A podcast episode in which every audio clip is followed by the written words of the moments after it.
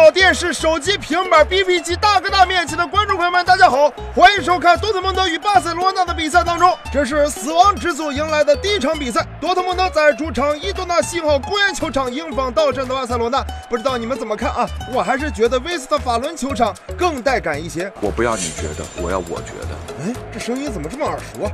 随着踢巴萨的欧冠主题曲响起，多特蒙德全体球员蓄势待发。他们一直在憧憬着踢巴萨，因为踢拜仁常有，而踢巴萨不常有。踢了拜仁，踢巴萨，嘿嘿，我有一个大胆的想法。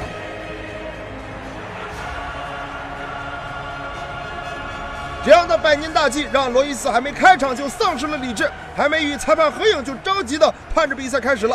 果不其然，伴随着踢巴萨主题曲啊，不对，是伴随着欧冠主题曲，多特蒙德展开了疯狂的攻势，一次又一次的进攻，一次又一次的射门，让巴萨门前是风声鹤唳，他们被压得几乎是喘不过气来。要不是塔尔施特根发挥神勇，上半场比赛多特蒙德几乎能打破僵局。这个时候，身为队长的布斯克斯赶快到场边找巴尔韦德来商量对策。教练，我们该怎么办？让我看看接下来会发生什么，让我看看接下来会发生什么，让我看看接下来会发生什么。不仅主教练断电，连伊多纳西号球场巴塞罗那的球员也同样失去了信号。朗格莱这次新上市防守差点让多特蒙德取得了进球。这个去年还被称之为未来后防支柱的人，怎么刚刚一个赛季就从小甜甜变牛夫人了呢？下半场比赛，多特蒙德依旧强势，他们在门前屡屡错过了良机，但是没有过多久，他们终于迎来了最好的机会。该打左边后卫的塞梅多对桑乔犯规，裁判果断的判罚了点球。罗伊斯站在球前，他长长的出了一口气，缓慢的助跑打门。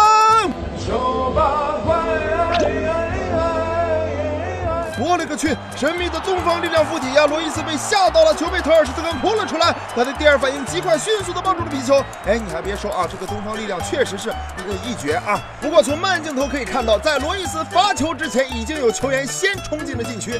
哎，是不是要重罚呢？哎，教练，镜头对着你呢，你倒是说句话呀！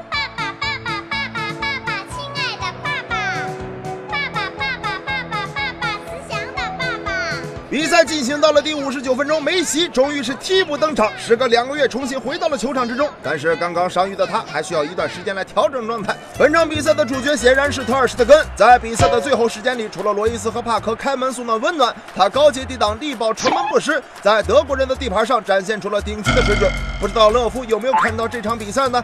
总之，这场比赛送给了巴萨球迷一个好消息，一个坏消息。好消息是梅西回来了，坏消息是巴尔韦德还在。什么？这个消息很恐怖吗？那么再告诉你们一个好消息，一个坏消息。好消息是经过特尔施特根的不懈努力，力保城门不失。坏消息是经过特尔施特根的不懈努力，巴尔韦德保住了。最终，巴萨在客场顽强逼平了强大的多特蒙德，在这个死亡之组里面各拿一分，再加上国米战平布拉格斯拉维亚，四支球队是白打一轮呐。那么，让我们看看接下来会发生些什么吧。